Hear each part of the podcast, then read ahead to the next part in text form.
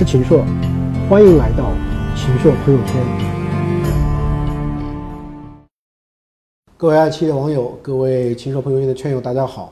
今天我们讨论一个大家听起来肯定特别兴奋，但说不定你又觉得有点悲哀的题目，就是今天的地王问题。特别是对于北上广深这样的地方来讲，今年看到土地价格节节涨，不断放卫星，而跟土地价格相关联的是我们的房价也在不断的上涨。那么这种天价地王对我们究竟意味着什么？它的未来走势又会如何？我想今天呢，我请到了一位专业级的大咖，是中国最大的房地产服务商易居中国的创始人之一，也是易居中国的执行总裁丁足裕先生呢，跟我一起来讨论这样的问题。丁总，你这个入行已经差不多二十年了，这个风风雨雨各地的情况都非常了解。嗯，那你觉得今年这一波的这个地王，特别是像荣信在静安区，其实老的闸北区的对这块地方，嗯，十万方的。拍了一百一十一，你是不是觉得也有点突如其来，或者说有点太过了？这一次的帝王现象，咱们说又是意料之外啊，也算是意料之中。意料之外呢，就是它的涨幅确实很大啊。这个这一年来啊，这个土地的上涨的幅度其实已经高于房价了，包括上海在内的热点城市的土地涨了百分之一百以上啊。而房价呢，这个我们说。这些热点城市并没有都涨到百分之一百以上，但是呢，为什么我又说它是合理的，或者说是意料之中的？因为它不是一家企业把这个价格轰上去的，十八家，十八家企业，十八家企业当中，至少有一半的企业啊，他们的这个今天对最后的这个价格的一个判断都是在九十亿以上的啊，它最后是拍了一百一十亿。那么也有三四家企业，它最后的判断是在一百亿以上的，甚至啊，我了解到的情况啊，即使在今天这个一百一十亿。也不是最后几家企业的心理的最后的底价啊，甚至有个别企业的这个心理预期啊，超过了一百二十亿，这是第一个，我认为是意料之中。第二个意料之中呢，就周边虽然我们说是原来闸北啊，但现在周边的这个房价啊，在售的房价都已经达到或超过十万元了啊。比如说我们比较熟悉的这个华侨城苏河湾啊，在几年前就是闸北地王啊。它开出来之后啊，它的住宅部分就一直是过十万块钱的，最高的甚至当时报价超过二十万啊。那我们再看最新的这个中粮的大悦城的项目啊，它的住宅部分的均价也超过了十二万。那么项目对面啊，这个现在万科亚宾利的项目啊，最新一期的这个报价也超过了十万块钱。所以从这个目前的这个市场的这个成交价格来说呢，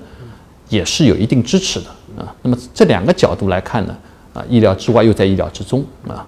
呃，也是可能应该是说这些房企共同看好上海，共同看好上海的中心城区啊，未来没地了，嗯。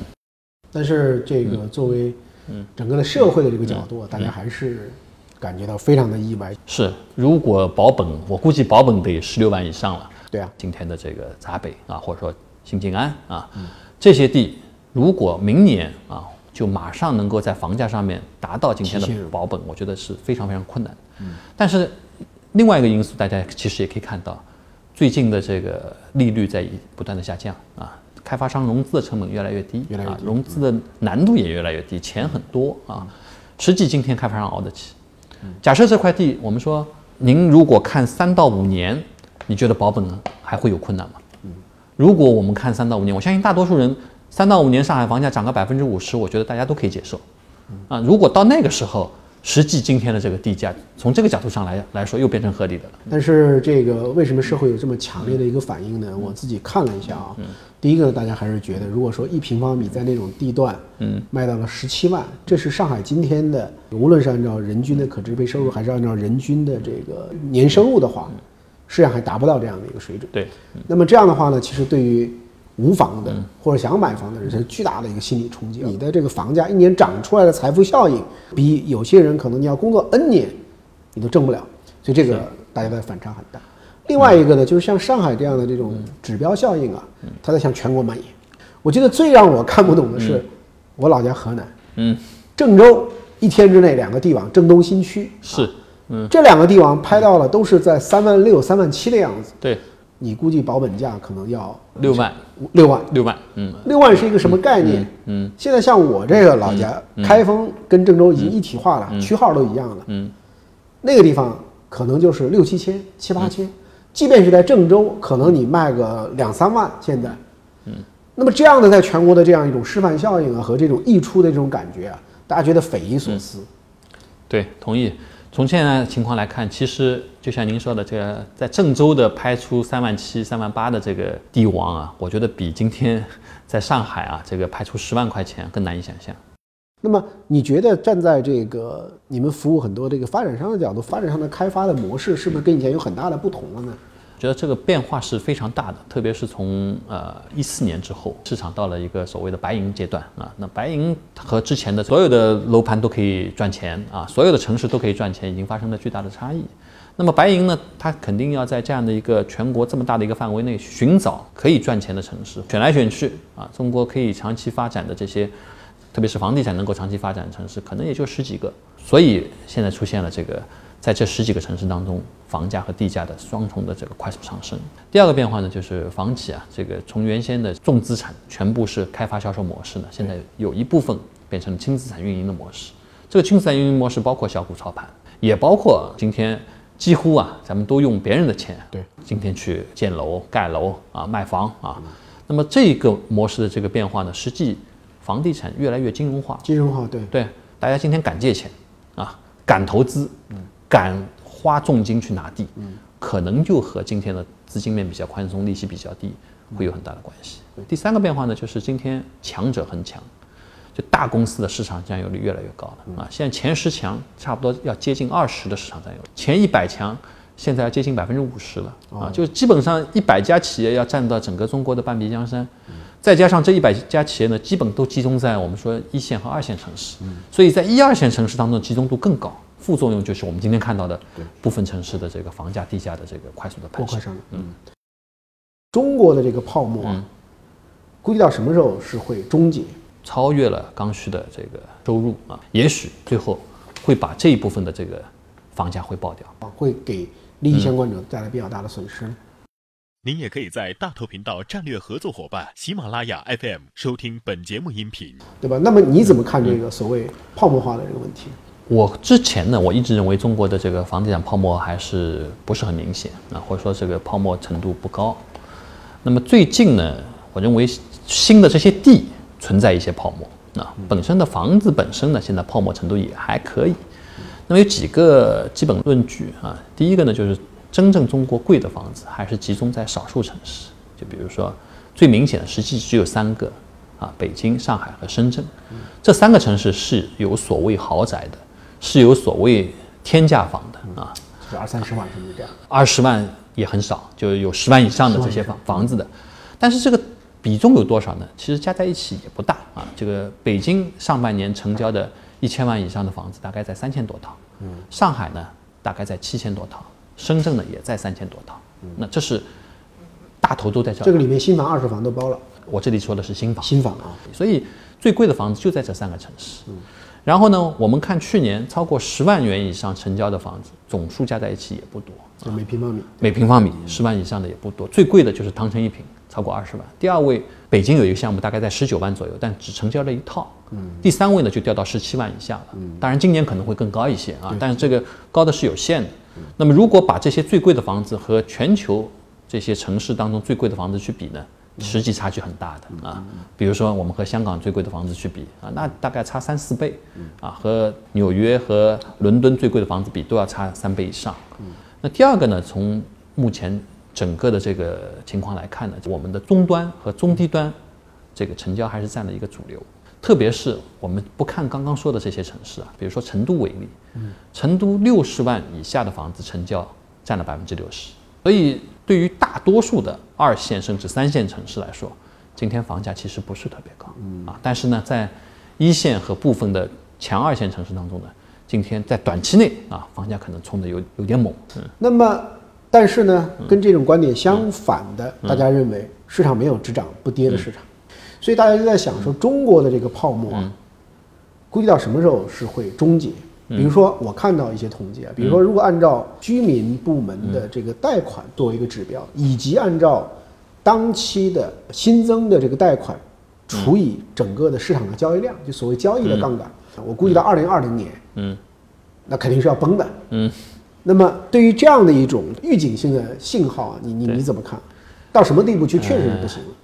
还是分两个方向来看啊。第一呢，我觉得中国大多数城市房价不高，要崩也崩不掉，大多数城市崩不掉。第二个角度呢，从目前的这个贷款情况来看，就目前的贷款坏账率很低。啊对，然后呢，对优质贷款。然后呢，这个实际你说居民存款和目前的这个按揭贷款当中的这个杠杆啊，这个其实用的还是不是特别高啊，这和。西方国家是不能比啊！西方国家的主要的贷款都是按揭贷款，百分之六十八十，对，就是中国的这个因为受到限制嘛，四十左右可能，呃，四十可能都还不到啊，因为四十大概含了那个开发贷，嗯，全部加在一起，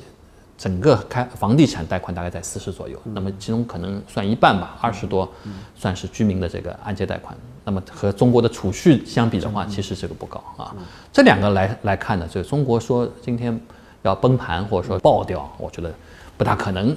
但是呢，你说这个部分城市部分房价过高，我觉得是有可能的啊。这个特别是什么呢？就特别比如说北上广深，再加上部分的二线城市的刚需这一块啊，超越了刚需的这个收入啊，也许最后会把这一部分的这个房价会爆掉。那么没有道理说上海接下去房价还会一路攀升不打折。我觉得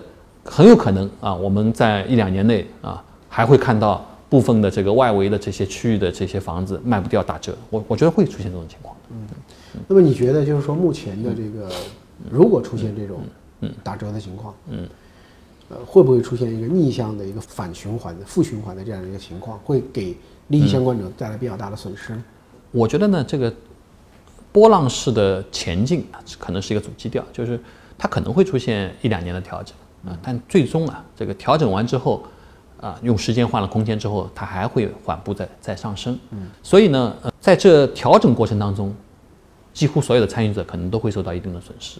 但是只要熬得过去啊，在现金流上面管理的比较好，房企它就可以啊，这个正常的度过这个危机。但是对于一部分的购房者来说啊，可能会出现当时香港出现过的啊负资产的这种状况。那但是这个数量我认为是会非常少，非常非常小。就是很多人在谈到目前的这种情况的时候啊，就会觉得说中国居民在房地产上所配置的资产占他整个的资产的这个比重已经是太高了。啊，基本上都是。的啊。那么在这样的一个背景下呢，如果大家还要继续在这方面做投资，其实风险呢，理论上说已经很高了。嗯，中国现在城市里面的人均的这个居住面积呢，其实跟当年比已经是不可同日而语。是我前段去欧洲，欧洲大概不同的国家，嗯，也就是在三十到六十之间，嗯。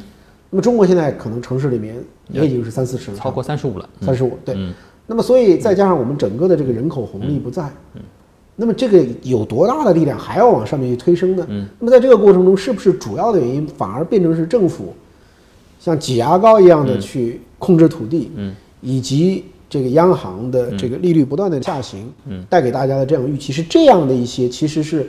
市场本身可能应该是调整，或者市场本身不应该这么快了。嗯但是由于这些因素，反而又把它给推高了呢？嗯，其实你讲的非常对，就就这几个因素。第一个因素就是今天资金面比较宽松，当然这资金面宽松的这个前提是目前中国经济压力、发展压力比较大啊，那么它必须资金比较宽松来让整个的这个经济的增速能够保持，降低负债，降低负债也好，经济增速能够保持也好，否则的话，它对就业啊，对其他各个方面都会有很大影响。毕竟今天它的受益者可能是房地产，但房地产确实也对。整个国民经济啊，当前的这个稳定发展还是起到了一定的这个作用。第二个呢，这个我们也看到，这个政府特别是在这些啊热点城市，土地供应还是不够啊。如果今天啊，我们说能够加快土地供应的话啊，那么啊，我们看到的这个地王现象一定可以得到缓解。嗯但是因为种种原因吧，一方面是规划方面原因，还有一方面呢，大家也都知道，现在大城市都要控制人口啊。他他们的一个基本理念就是你土地。批的越多，这个住宅批的越多，人口可能也会越多。那么用以房来控人这样的一个思路下面的，这个土地就不可能供应的特别多啊。当然还有一个方面呢，就是我们今天这个没有投资渠道，选来选去啊，你你还是放在房地产最保险。你这个股票你去年有过山车做过了，然后海外投资大家你不可能在海外老老买房嘛，啊，特别是之前投了伦敦的，今年都亏了。这个一脱欧之后啊。那个汇率嘛，赔个百分之十以上，然后房价嘛，跌个百分之二十以上。今天投海外地产的，大家都是赔钱的。那么在这种情况下面，又看到国内的房地产的这个财富效应，那那自然而然又把这个投资的目光转到这个房地产上面去了。所以也只能说这个多方面的因素作用下面，造成了这一轮房地产的这个快速上升，也是无奈的。那么就是说，像你看来，像中国的这样的一种这个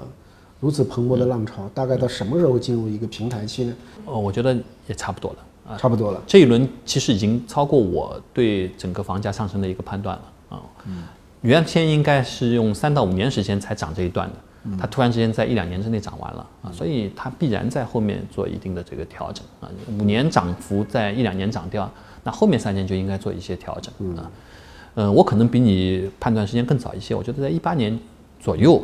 中国房地产就应该进入到一个更加平稳的，或者说是呃，首先要调整一下，对，然后再进入到一个平台期，因为人口红利问题大家都看到了啊，都没有了啊。这个当然，这个理论呢不适用于个别城市，对，因为这些极个别的，比如说北京、上海和深圳这三个城市，我们基本上把它当当成中国的世界城市，对，啊，对它的判断还是要参照纽约啊，啊，参照香港啊，啊这些全球最好的城市，我们来判断它的未来的这些。房价的这这样的一个走势，它也会有调整啊，但调整之后，它的走势可能会和国内其他的一些城市的这个走势还会发生一些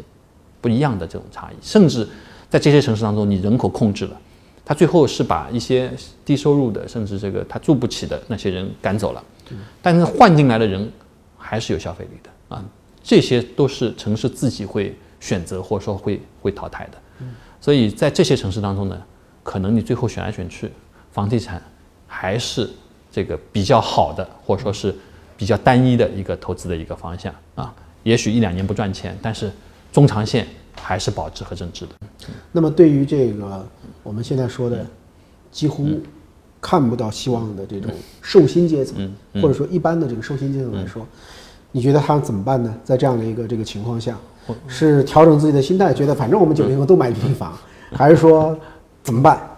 我觉得两种了。第一种呢，就是今天能够买的还是抓紧买啊。这个，因为现在不是都靠自己啊，很多还是靠靠父母啊。一个靠父母，一个是靠银行。第二个呢，改变一下居住理念吧啊。这个租房其实很便宜啊，就相对今天买房来说。租房的价格可能还不到利息的一半，甚至更低。我也是一个坚定的一个租房者啊，我已经租了十年房了。我觉得租房太便宜了啊，可能当然我也错过了很好的这个房地产的投资增值的这样的一个机会，但是至少我在居住上面，我觉得对我的压力非常非常小。最后一个问题啊，有很多的这个大学生啊，在就业、研究生就业、海归回国创业等等等等，嗯，这批人都面临一个房子的问题，嗯，那么北上深，嗯，已经给人高处不胜寒的感觉了，对。那他们在这个就业的过过程中，会有一些什么样的这方面的建议呢？现在呢是这样的，我觉得啊，这个我曾经在我的那个公号里面专门讨论过啊，这个是不是要离开逃离北上深啊？嗯。但是几乎所有的年轻人，我们有很多这个年轻的群体一起讨论的过程当中呢，都不想离开北上深，都嫌北上深贵，嗯，但是又不想离开北上深。我觉得最大的问题就是这些人在北上深有无数的机会。嗯啊，这是中国最具活力的地方啊，也是经济最具活力的地方，资源最丰富的地方。一旦在这里安下家，或者说是落地下来啊，他不愿意走了啊，因为城市之间的差异还是非常非常的大。那么对于这些有所作为或想有所作为的这些年轻人来讲，他是不会离开的。对，所以我们谈到最后，其实给如果说给我们的这个观众有一个什么样的建议的话，就是房价最贵的地方，当然还是机会最多的地方。对，当然机会最多的地方的这种高房价，你可能会望而生畏。但是呢，也许通过未来的城市圈同城化、交通，包括将来可能移动互联网情况下的一些办公，不一定一定要天天去上班，可能通过这些方法呢，也可以得到解决。因此，可能北上深，嗯。啊，包括这一类的这个，越是贵的地方，嗯。反而可能是你择业，嗯，应该更多去考虑的地方，而不能因为这样的一种高房价，你规避了，规避了，你就其实就不再有机会了。对，嗯。嗯，好，谢谢谢谢谢谢谢谢，嗯，好。